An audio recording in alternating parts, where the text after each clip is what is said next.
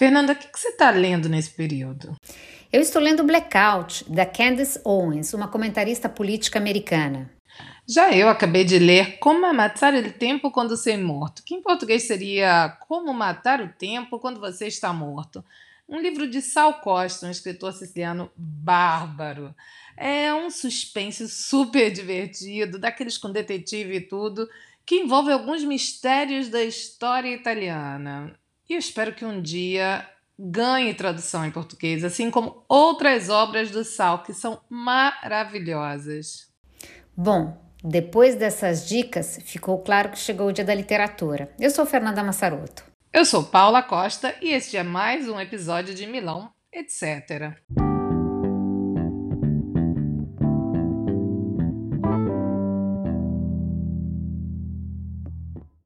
Dia da Literatura Brasileira comemorado em 1 de maio, você sabia? Oito dias antes, em 23 de abril, festeja-se ainda o Dia Mundial do Livro. Duas datas tão significativas não poderiam passar em branco no nosso podcast, né? Decidimos então falar da universalidade da literatura, graças às traduções que fazem com que um livro possa alcançar os quatro cantos do mundo. O nosso convidado é exatamente um italiano apaixonado pela língua portuguesa que, com seu trabalho, tem colaborado para que a literatura brasileira esteja presente nas prateleiras das livrarias italianas. Bora ouvir o podcast. Literatura. Devia ser proibido debochar de quem se aventura em língua estrangeira. Aumentei o volume, mas a locução era em húngaro, única língua do mundo que, segundo as más línguas, o diabo respeita. Budapeste, livro de Chico Buarque. Não, nunca fui moderna. E acontece o seguinte: quando estranho uma pintura, é aí que é pintura. E quando estranho a palavra, é aí que ela alcança o sentido. E quando estranho a vida, aí é que começa a vida. Não quero ter a terrível limitação de quem vive apenas do que é passível de fazer sentido. Eu não. Quero é uma verdade inventada. Água Viva, obra de Clarice Lispector.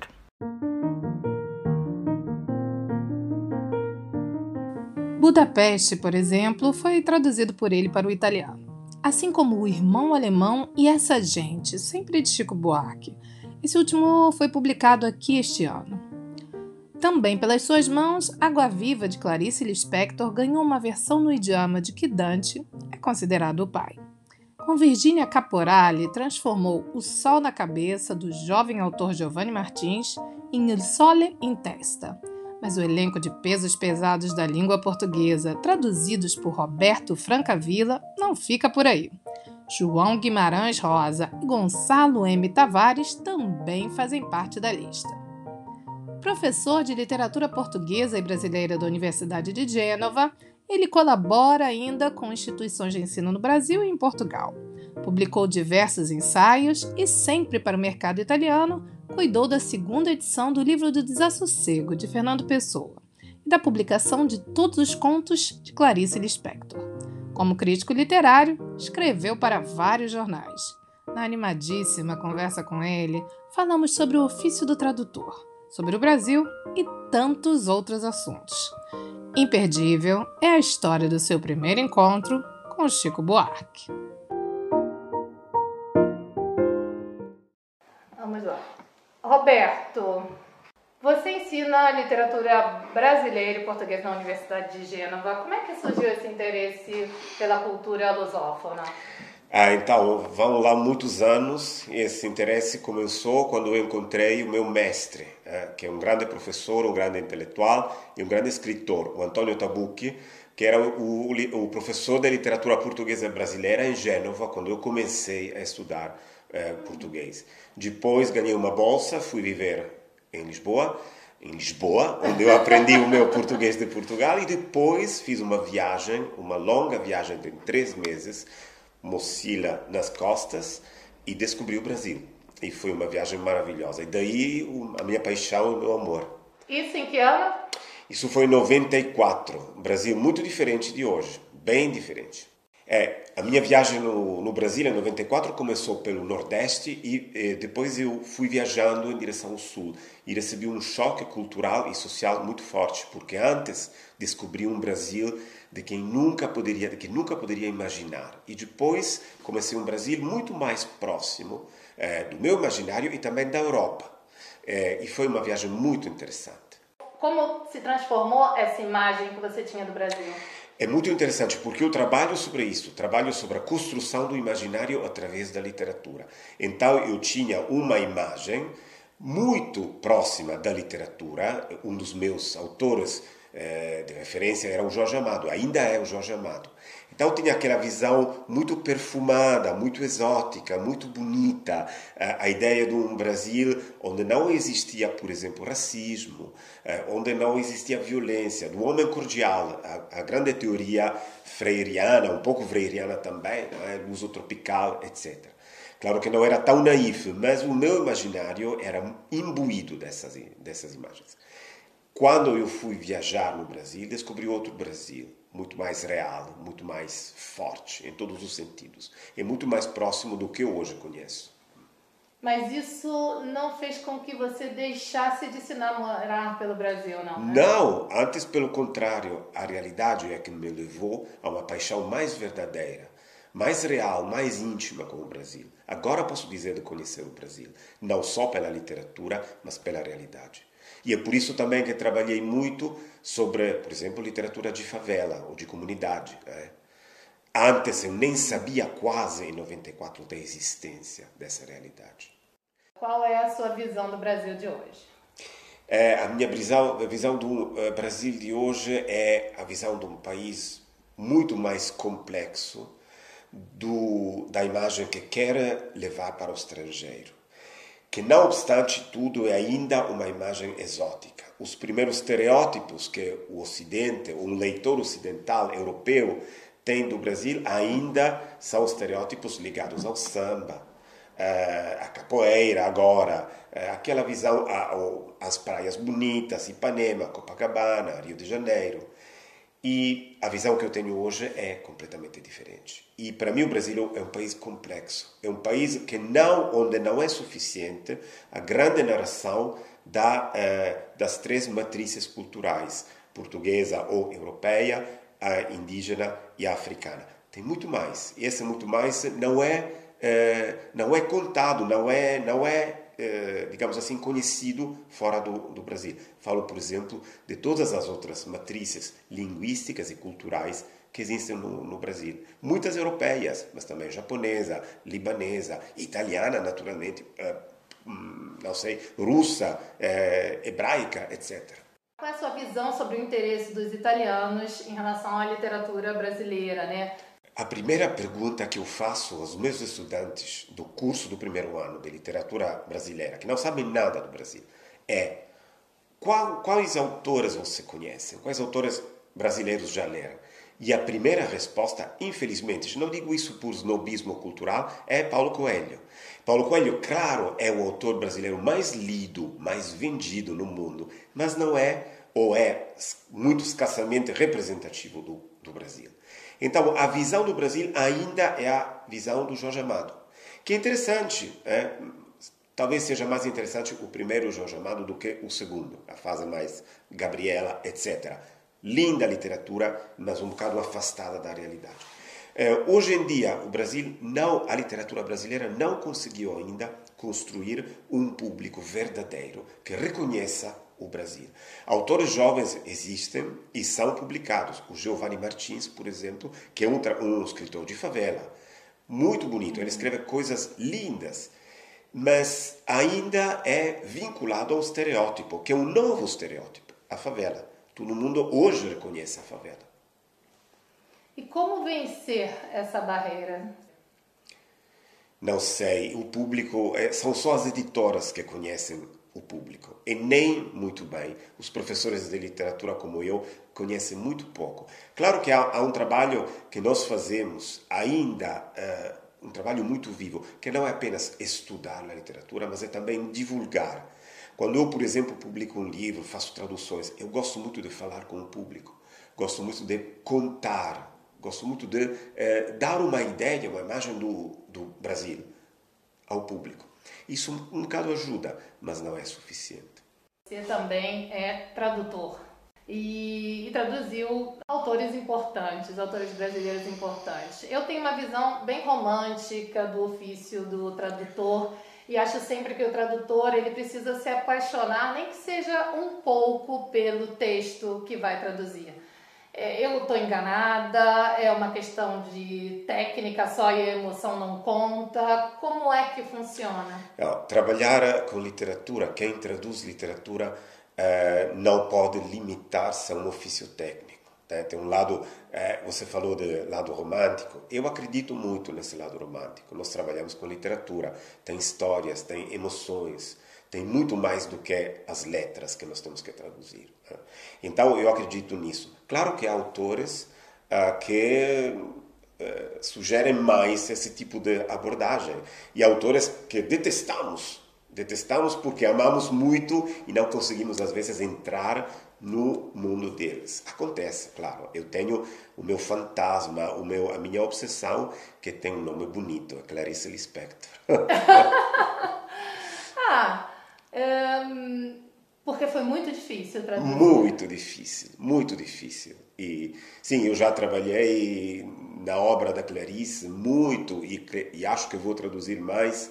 Entrei no universo dela e não é a primeira autora mulher, entre aspas. Estamos a entrar no, no universo do gênero sexual. Não é a primeira mulher que eu traduzi, mas é, é uma mulher que me deu muitos problemas, não só no ponto de vista da língua, mas também no ponto de vista do gênero sexual. Entrar na intimidade de uma mulher tão complexa foi difícil, é difícil e cada vez eu eh, renovo essa eh, essa minha relação com ela, que é muito íntima, muito forte. Falo com ela, eh, entrou na minha vida de maneira muito forte. Não estou falando de obsessões verdadeiras, sou uma pessoa muito equilibrada, mas é verdade que com ela tenho um relacionamento, um relacionamento especial. Uma vez eu ouvi uma jornalista falando que ela tinha lido um livro da Clarice Lispector, confesso que não era uma tradução sua, e ela tinha falado que ler o livro exigia um certo esforço, mas que era recompensado esse esforço por momentos de verdadeira graça. É, você falou tanto, ele entrou na minha vida. Eu quero saber como é que foi esse teu encontro com a Clarice Lispector como leitor e depois como tradutor. Você já disse que é difícil, mas é. Como leitor foi através do Antônio Tabucchi, quando eu era estudante, Laços de Família foi um dos livros que, que fazia parte da bibliografia para o exame de literatura brasileira e acho que é um dos livros que eu mais ofereci na minha, na minha vida. É um livro que tem uma ótima edição de bolso na Itália, da Feltrinelli, que continua sendo editada e, e, e publicada, é muito fácil encontrar. Esse foi o meu impacto, são contos e talvez sejam os contos menos difíceis é, tudo é difícil em Clarice. Cada, cada, cada palavra, cada frase é, abre mundos. Mas em termos de, de de leitura, talvez seja o texto mais fácil. Depois eu tive que entrar como tradutor em dois textos que são entre os mais difíceis. São os últimos textos que ela escreveu, Água Viva e Um Sopro de Vida, textos cheios de morte, da, da consciência da morte que está tá chegando através da doença. E, e, aí foi uma viagem, uma autêntica viagem, um labirinto dentro dessa, dessa mulher maravilhosa, única. Nossa, incrível. É, e o Chico Buarque, escritor, como é que entrou na sua vida? O Chico Buarque já estava na minha vida como cantor, como poeta, era um dos meus mitos e tenho que voltar àquela magnífica viagem de 1994. Ainda tinha Walkman e no Walkman tinha as cassetas que os meus filhos nem reconhecem, nem sabem o que, é que são. E tinha, eu estava ouvindo o tempo todo Chico Buarque e naturalmente Caetano, esses grandes mitos. Depois eh, surgiu uma, uma proposta de tradução pela Feltrinelli eh, e foi Budapeste, talvez o êxito maior em termos de público e de, e de crítica. E foi uma experiência maravilhosa, porque aí encontrei o outro lado do mito, ou seja, o lado humano. E quem conhece Chico sabe perfeitamente que esse lado humano é bem humano. É bem simpático, tem uma empatia incrível, uma modéstia, não sei se se pode dizer, é uma, uma, sim, uma forma de não ser estrela no, na galáxia das, dos grandes mitos, mas uma pessoa. E, e, isso foi maravilhoso, e ainda é. Eu tenho um, um, ótimo relacionamento com ele. Já agora acabo de traduzir o quarto romance dele, Essa Gente, que saiu há, há um mês. Uhum. Mas você teve que ir ao Brasil no momento de fazer essa tradução e como é que foi a primeira vez em que você encontrou o Chico Buarque? É, hoje nós, é, quando eu estou traduzindo é, romance do Chico, escrevemos muito mail, quase todos os dias vários mails. Mas na ocasião do, do Budapeste, eu, eu, sim, eu fui ao, ao Brasil, fui encontrar o Chico, depois o Chico veio aqui em Milão e houve outro encontro muito simpático. Mas o primeiro encontro foi fantástico, porque combinamos no, no Leblon, eh, muito perto da casa do Chico Buarque, numa, numa, numa livraria que era também café. Eu cheguei, cheguei pelo menos meia hora antes, mas ele já estava aí, numa mesa, e eu estava completamente tímido e cheio daquela coisa, não é? De ter à minha frente o mito, começamos a falar, um, foi muito simpático, mas num, numa esquina, num canto da livraria, havia uma pequena televisão. E a televisão passava uh, imagens de, uma, de um jogo de futebol de, de, uma, de uma série menor, não era nenhuma equipa uh, incrível. E nós falávamos e falávamos de literatura, de tradução, mas os dois, com o olhar, de vez em quando, o olhar oblíquo, diria Clarice Lispector, olhávamos para a televisão. Logo de repente começamos a ver o jogo juntos e falar de futebol. E ele sabia tudo do campeonato italiano. Tudo, tudo, tudo. E foi, foi muito engraçado. Depois aquela, aquela noite continua, é, continua com um vinho maravilhoso. Eu tive na casa dele. E foi uma das experiências melhores das minhas viagens brasileiras. Fantástica essa história, maravilhosa, maravilhosa. Pecado que eu não estava lá com você. Roberto, é, o que, que mais o encanta na língua portuguesa e na literatura brasileira?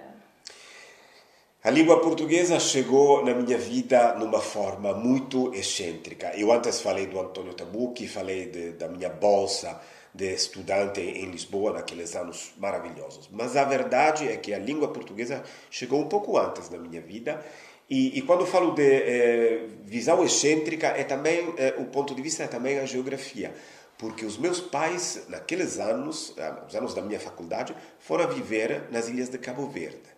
E aí se falava, e se fala, além do crioulo, se falava português. Então eu descobri a língua portuguesa naquele vasto, enorme mundo que politicamente se chama lusofonia. Eu não gosto muito dessa, dessa, desse termos, porque é um termo muito mais político do que linguístico, mas eu aprendi português antes nos territórios das ex-colônias, né, dos velhos tempos das colônias.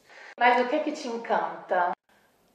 É uma, é uma língua latina, eu adoro as línguas latinas. E foi uma língua que entrou na minha vida. Não, acho que não fui eu que me apaixonei, foi ela que se apaixonou por mim.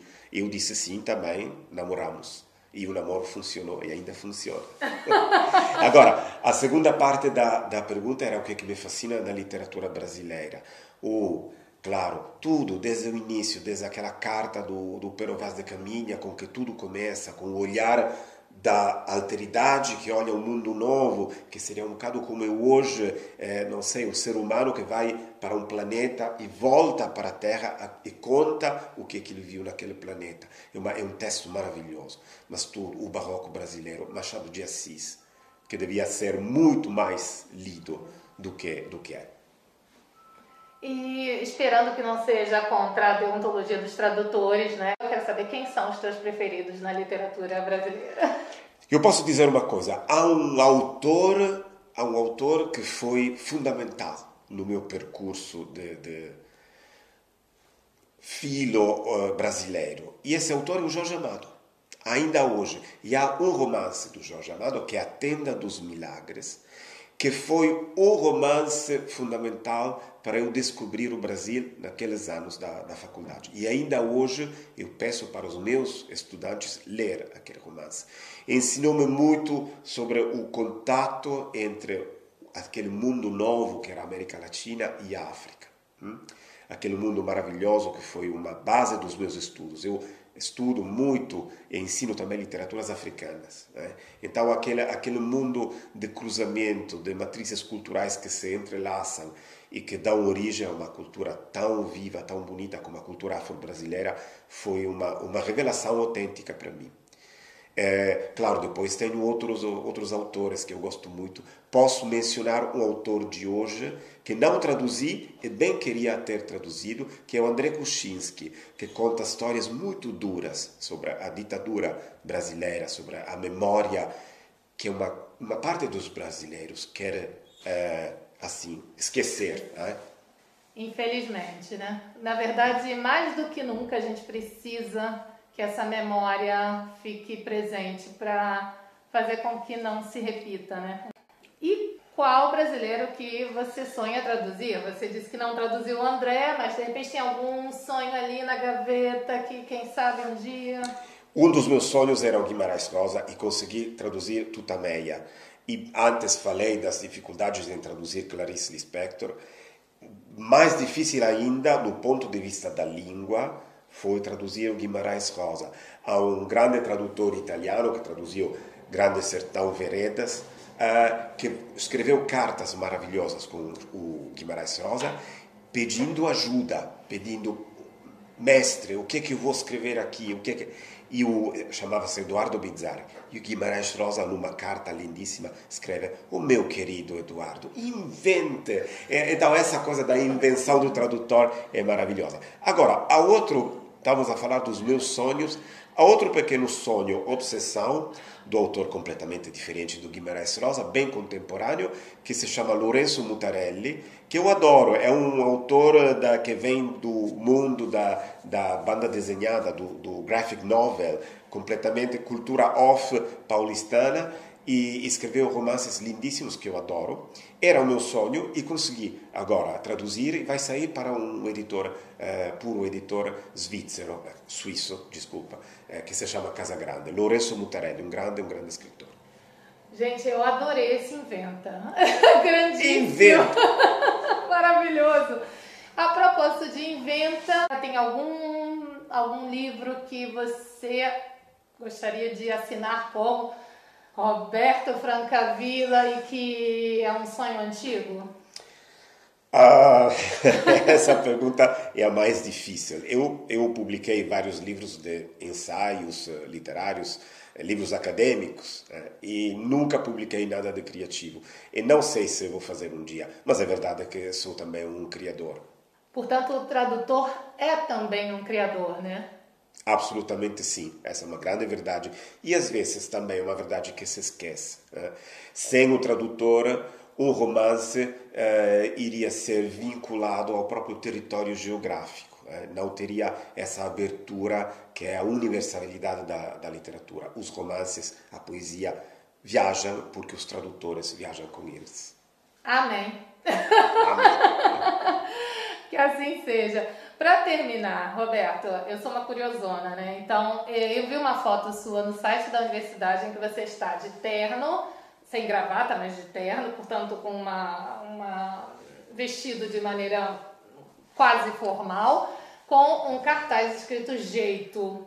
E eu achei muito legal aquela foto ali no, numa, no site da universidade, que é sempre um centro com bastante formalidade, né, acadêmico. Eu queria saber por que, que aquela foto está ali, onde é que ela foi tirada, foi um momento especial. Qual é a história daquela foto? É. A história dessa foto vem do festival muito interessante que eh, decorre na Suíça, na Suíça de língua italiana, em Bellinzona, todos os anos, em setembro, e se chama Babel. É um, um uh, belíssimo festival de literatura de tradução eu fui lá várias vezes como tradutor e para apresentar obras, para dialogar com, com escritores. Na edição de 19, salvo erro, a organização do festival pediu para cada tradutor escolher uma palavra, uma palavra de, de paixão, de amor, uma palavra que vai e volta na cabeça, uh, da língua de que se traduz para escrever num cartaz e deixar-se fotografar. Eu escrevi jeito, porque jeito é uma palavra lindíssima da língua brasileira. Diria portuguesa, mas mais brasileira. É uma palavra que o tradutor, cada vez que encontra, tem que pensar muito e tem que uh, ir buscar significados que são muitíssimos. É, uma, tem, é, uma, é polissemântica, naturalmente, e quer dizer muita coisa, positiva, negativa, simpática. Então, uma, é uma espécie de passepartout para entrar na língua brasileira. Por isso eu escolhi jeito. Muitas minhas amigas disseram-me, epá, tens mesmo jeito. E adorei. Maravilhoso. Roberto, adorei. Muitíssimo obrigada por essa entrevista. É, deliciosa. Obrigado. Deliciosa. E não sei, eu acho que você tem que escrever esse livro. Porque você leva jeito. Obrigado.